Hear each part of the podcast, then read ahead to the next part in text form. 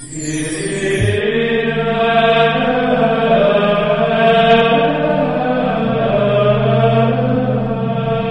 el nombre del Padre, y del Hijo, y del Espíritu Santo, el Señor esté con vosotros.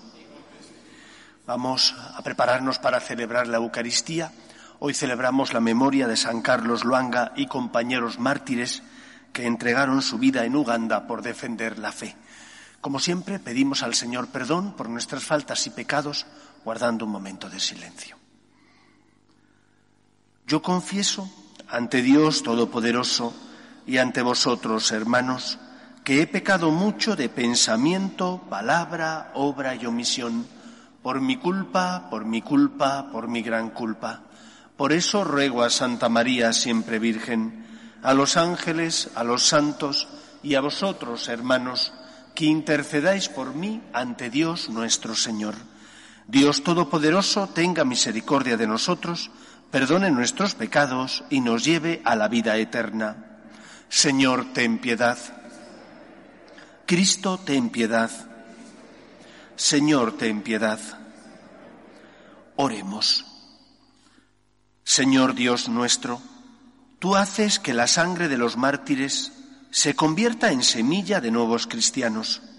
Concédenos que el campo de tu iglesia, fecundo por la sangre de San Carlos Loanga y de sus compañeros, produzca continuamente para gloria tuya abundante cosecha de cristianos. Por Jesucristo nuestro Señor.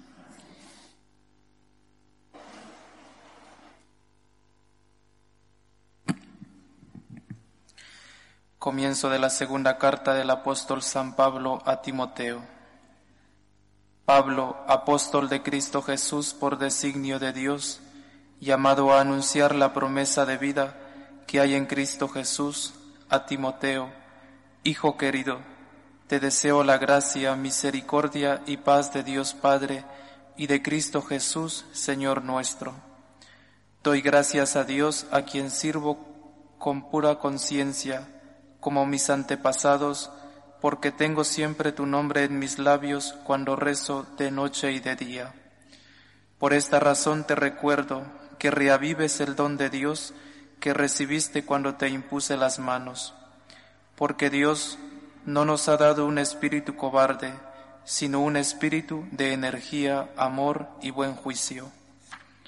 No te avergüences de dar testimonio de nuestro Señor y de mí, su prisionero Toma parte en los duros trabajos del Evangelio según la fuerza de Dios.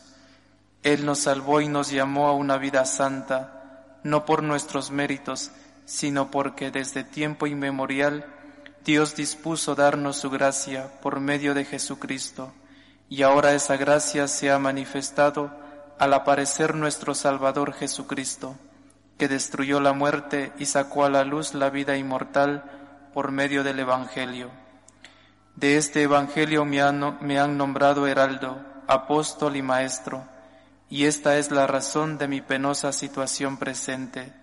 Pero no me siento derrotado, pues sé de quién me he fiado y estoy firmemente persuadido de que tiene poder para asegurar hasta el último día el encargo que me dio. Palabra de Dios. Te alabamos, Señor. A ti, Señor, levanto mis ojos. A ti, Señor, levanto mis ojos. A ti levanto mis ojos, a ti que habitas en el cielo, como están los ojos de los esclavos fijos en las manos de sus señores. A ti, Señor, levanto mis ojos, como están los ojos de la esclava fijos en las manos de su señora. Así están nuestros ojos en el Señor, Dios nuestro, esperando su misericordia. A ti, Señor, levanto mis ojos.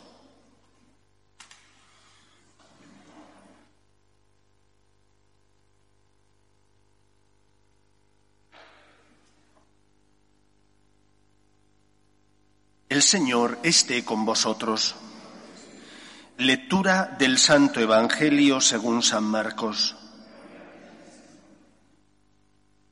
En aquel tiempo se acercaron a Jesús unos saduceos, de los que dicen que no hay resurrección, y le preguntaron, Maestro, Moisés nos dejó escrito, si a uno se le muere su hermano, dejando mujer pero no hijos, cásese con la viuda y dé descendencia a su hermano. Pues bien, había siete hermanos. El primero se casó y murió sin hijos. El segundo se casó con la viuda y murió también sin hijos. Lo mismo el tercero. Y ninguno de los siete dejó hijos. Por último murió la mujer. Cuando llegue la resurrección y vuelvan a la vida, ¿de cuál de ellos será mujer?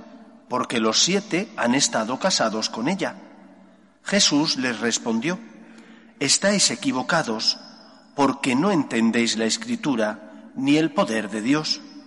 Cuando resuciten, ni los hombres ni las mujeres se casarán, serán como ángeles del cielo. Y a propósito de que los muertos resucitan, ¿no habéis leído en el libro de Moisés, en el episodio de la zarza, lo que le dijo Dios? Yo soy el Dios de Abraham, el Dios de Isaac, el Dios de Jacob. No es Dios de muertos, sino de vivos. Estáis muy equivocados. Palabra del Señor. A lo largo de los tres años que dura la vida pública de Cristo, el Señor recibió, acogió a todo tipo de personas. Dentro del judaísmo existían distintas corrientes religiosas. Estaban los fariseos, que era el grupo más importante, también estaban los esenios, que era una especie de grupo contemplativo que vivía de forma monacal en Qumran, en unas cuevas. Estaban también los herodianos, los seguidores del rey Herodes, y también estaban los saduceos. Cada uno de ellos creía en el Dios Todopoderoso, en Yahvé, pero a la vez tenían ciertas diferencias en otros aspectos de la fe judía. Cristo a todos les acogió, a todos les abrió las puertas de su corazón y a todos les respondió a lo que le preguntaban. A veces con mayor cansancio y hartazgo y otras veces con más paciencia. Todo dependía de lo que sentían en el corazón y Cristo era capaz de ver lo que sentían. Hoy Jesús responde a los saduceos que no creen en la resurrección de una forma que ilumina también o debería iluminar nuestra manera de comprender las cosas. Lo primero de todo es que no pasa nada porque tengas dudas. Es algo natural, es algo normal. Si tienes dudas es porque tienes fe. El que no tiene fe no duda. Tiene la certeza de que no existe nada, de que esto de que Dios existe es una patraña, que el más allá es algo inventado por los curas con no sé qué pretensión para intentar que los hombres hagan lo que ellos quieren. El que no tiene fe no duda. Pero el que tiene fe puede dudar. Puede llegar un momento donde porque no comprende la escritura o porque no comprende los planes de Dios, eso le hace tener dudas. ¿Qué es lo normal? Acudir a Dios. Es tu padre. Te ama, te quiere. ¿Qué problema hay? Cuando un hijo tuyo y tiene problemas acude a ti a pedirte consejo, tú le recibes con una coz o le dices, aléjate, no me molestes, déjame tranquilo, no estoy ahora para esas cosas. Lo normal es que le escuches y que intentes ayudarle. Pues así es nuestro Padre Dios.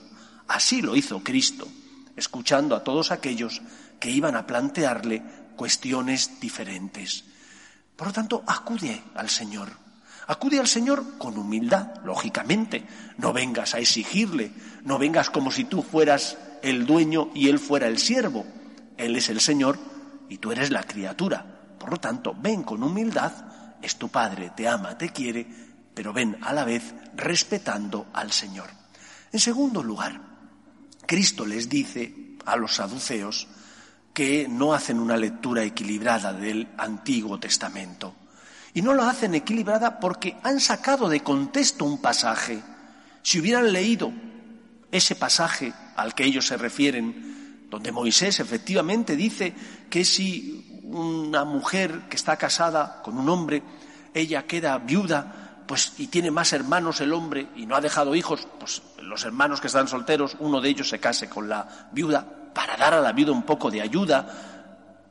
Una cosa que dice la ley de Moisés y que era buena, porque en aquel contexto de inseguridad venía a solucionar un problema, un problema como el de la soledad de esa mujer, pues ellos lo sacan de contexto y en lugar de leerlo en el contexto de toda la Sagrada Escritura, de lo que dicen el resto de libros, ellos sacan de contexto y al, al sacar de contexto malinterpretan. ¿Qué es lo que Cristo nos dice sobre este pasaje? Y que creo que es fundamental y que ya lo viene indicando el Papa emérito Benedicto XVI. La interpretación de la Sagrada Escritura, así como de la, eh, del magisterio eclesial, se ha de hacer no en ruptura, sino en continuidad.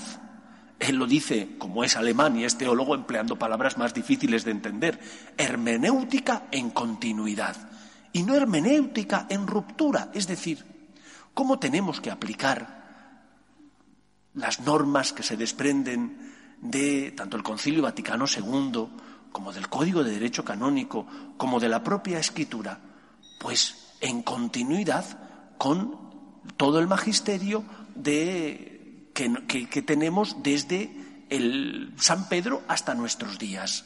No puede ser en ruptura. No puede ser que lo que dijo Pío XII era malo, pero cuando lo dijo había que cumplirlo y ahora es malo. Sería absurdo. No tendríamos un terreno firme sobre el que pisar. Si lo que dijo Cristo son sus palabras y tenemos que creerlas, la interpretación de aquellos que Él encomendó que dirigieran la Iglesia y les dice, quien a vosotros os escucha, a mí me escucha. Lo que ates en la tierra quedará atado en el cielo, lo que desates en la tierra quedará desatado en el cielo.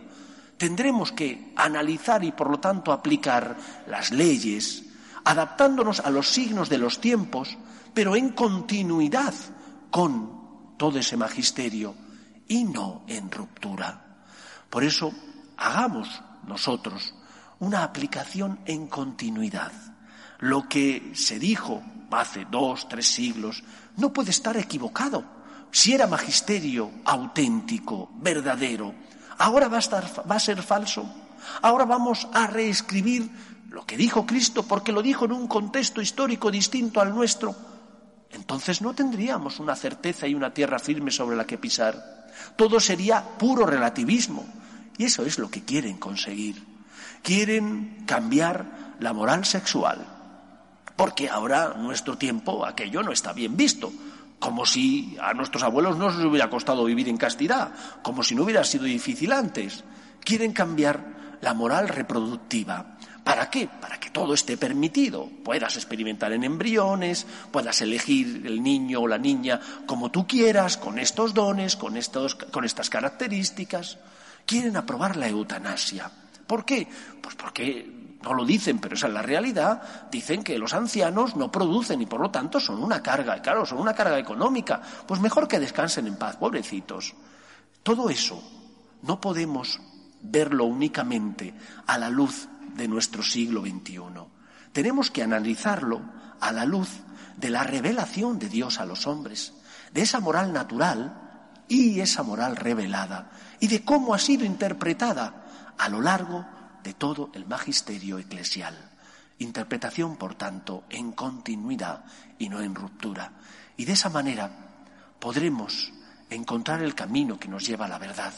Podremos tener la certeza de que estamos caminando sobre tierra firme y no sobre arenas movedizas que se mueven y que por lo tanto hacen que nos hundamos.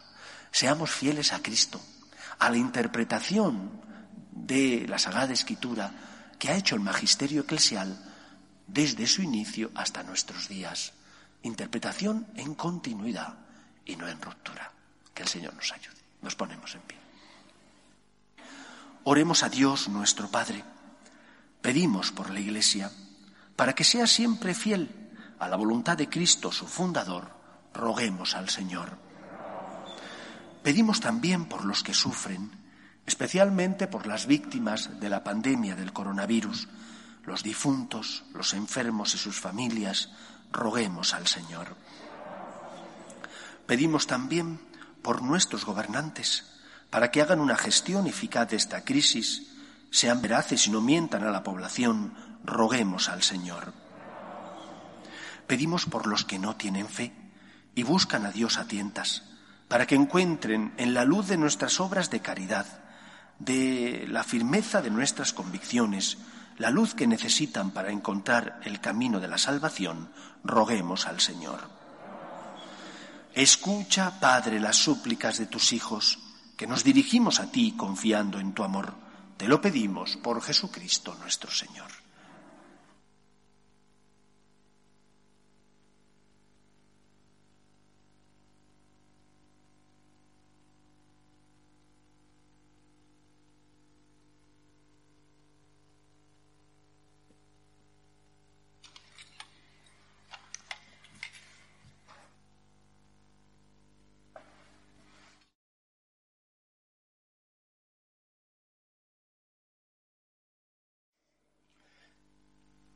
Bendito seas, Señor, Dios del universo, por este pan, fruto de la tierra y del trabajo del hombre, que recibimos de tu generosidad y ahora te presentamos. Él será para nosotros pan de vida. Bendito sea.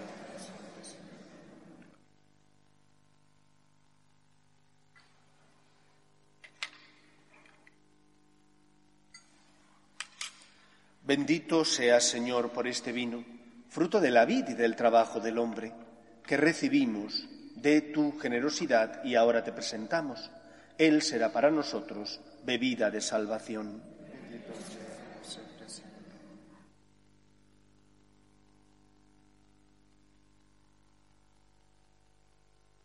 Orad, hermanos, para que este sacrificio mío y vuestro sea agradable a Dios Padre Todopoderoso.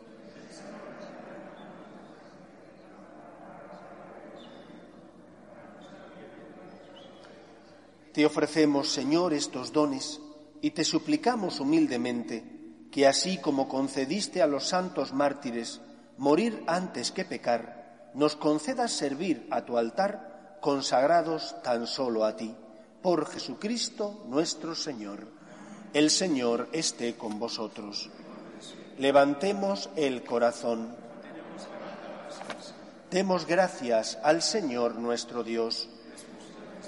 En verdad es justo y necesario, es nuestro deber y salvación, darte gracias siempre y en todo lugar, Señor Padre Santo, Dios Todopoderoso y Eterno, porque la sangre de los gloriosos mártires San Carlos Luanga y compañeros, derramada como la de Cristo para confesar tu nombre, manifiesta las maravillas de tu poder, pues en su martirio, Señor, has sacado fuerza de lo débil, haciendo de la fragilidad tu propio testimonio por Cristo Señor nuestro. Por eso, con los ángeles y los santos, cantamos sin cesar el himno de tu gloria. Santo, santo, santo es el Señor, Dios del universo. Llenos están el cielo y la tierra de tu gloria. Osana en el cielo. Bendito el que viene en nombre del Señor. Osana en el cielo. Santo eres en verdad, Señor, fuente de toda santidad. Por eso te pedimos que santifiques estos dones con la efusión de tu Espíritu, de manera que se conviertan para nosotros en el cuerpo y la sangre de Jesucristo nuestro Señor, el cual, cuando iba a ser entregado a su pasión, voluntariamente aceptada, tomó pan, dándote gracias lo partió y lo dio a sus discípulos, diciendo, Tomad y comed todos de él porque esto es mi cuerpo, que será entregado por vosotros.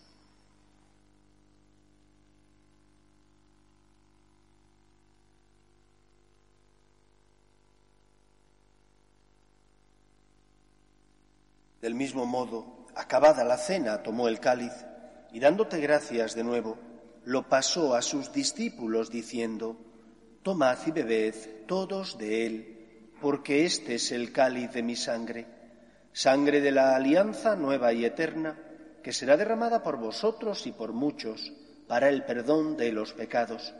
Haced esto en conmemoración mía.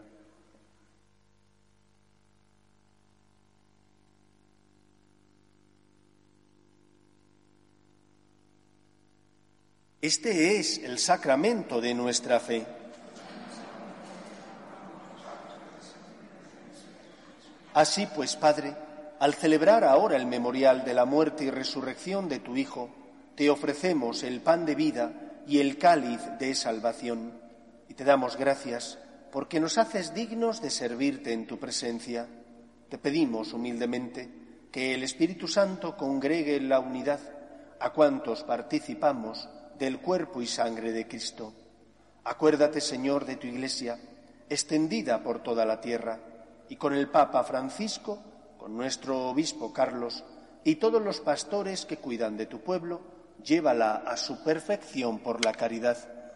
Acuerde también de nuestros hermanos que durmieron en la esperanza de la resurrección, de Consuelo, Julio, Donaldo, Román, Isabel, Antonio, Gertrudis, Antonieta y José Humberto. Y de todos los que han muerto en tu misericordia, admítelos a contemplar la luz de tu rostro.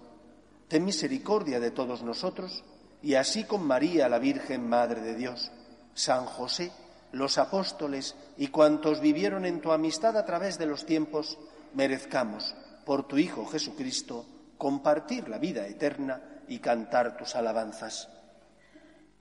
Por Cristo, con Él y en Él, a ti, Dios Padre Omnipotente, en la unidad del Espíritu Santo, todo honor y toda gloria por los siglos de los siglos. ¿Tienes dudas? Acércate al Señor, ven a rezar, ven a dejar que Él te ilumine, lee las sagradas escrituras, pero interpretadas en continuidad con el magisterio eclesial. Solo de esa manera, interpretándolas en continuidad y no en ruptura, podremos encontrar la verdad que nos lleve a la vida. Vamos a rezar juntos la oración que Jesús nos enseñó. Padre nuestro que estás en el cielo, santificado sea. Hágase tu voluntad en la tierra como en el cielo. Danos hoy nuestro pan de cada día. Perdona nuestras ofensas, como también nosotros perdonamos a los que nos ofenden. No nos dejes caer en la tentación y líbranos del mal. Líbranos de todos los males, Señor, y concédenos la paz en nuestros días, para que, ayudados por tu misericordia, vivamos siempre libres de pecado y protegidos de toda perturbación, mientras esperamos la gloriosa venida de nuestro Salvador Jesucristo. Señor Jesucristo, que dijiste a tus apóstoles, la paz os dejo, mi paz os doy, no tengas en cuenta nuestros pecados, sino la fe de tu Iglesia, y conforme a tu palabra concédele la paz y la unidad. Tú que vives y reinas por los siglos de los siglos, la paz del Señor esté siempre con vosotros. Cordero de Dios, que quitas el pecado del mundo, ten piedad de nosotros. Cordero de Dios, que quitas el pecado del mundo, ten piedad de nosotros. Cordero de Dios, que quitas el pecado del mundo, danos la paz. Este es el Cordero de Dios que quita el pecado del mundo. Dichosos los llamados a la cena del Señor.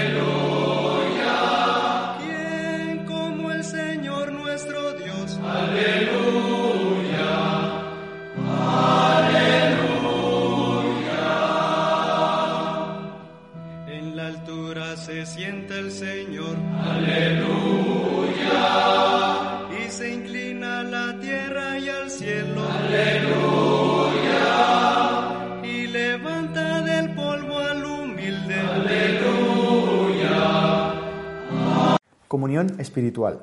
Creo, Jesús mío, que estás real y verdaderamente en el cielo y en el santísimo sacramento del altar.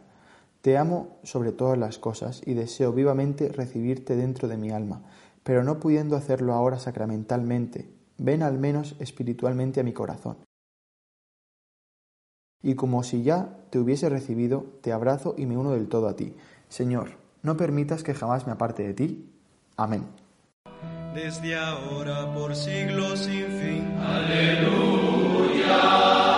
De la aurora al ocaso del sol. Aleluya.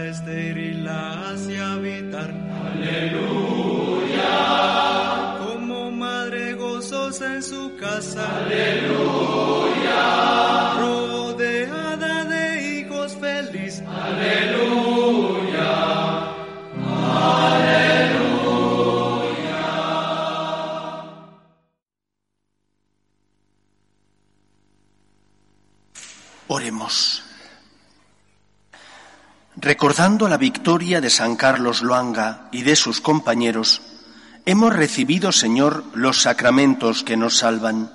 Concédenos ahora que así como tus mártires encontraron fortaleza en la Eucaristía para soportar los tormentos, encontremos nosotros en ella la fuerza necesaria para vivir en fe y en caridad en medio de las pruebas de este mundo.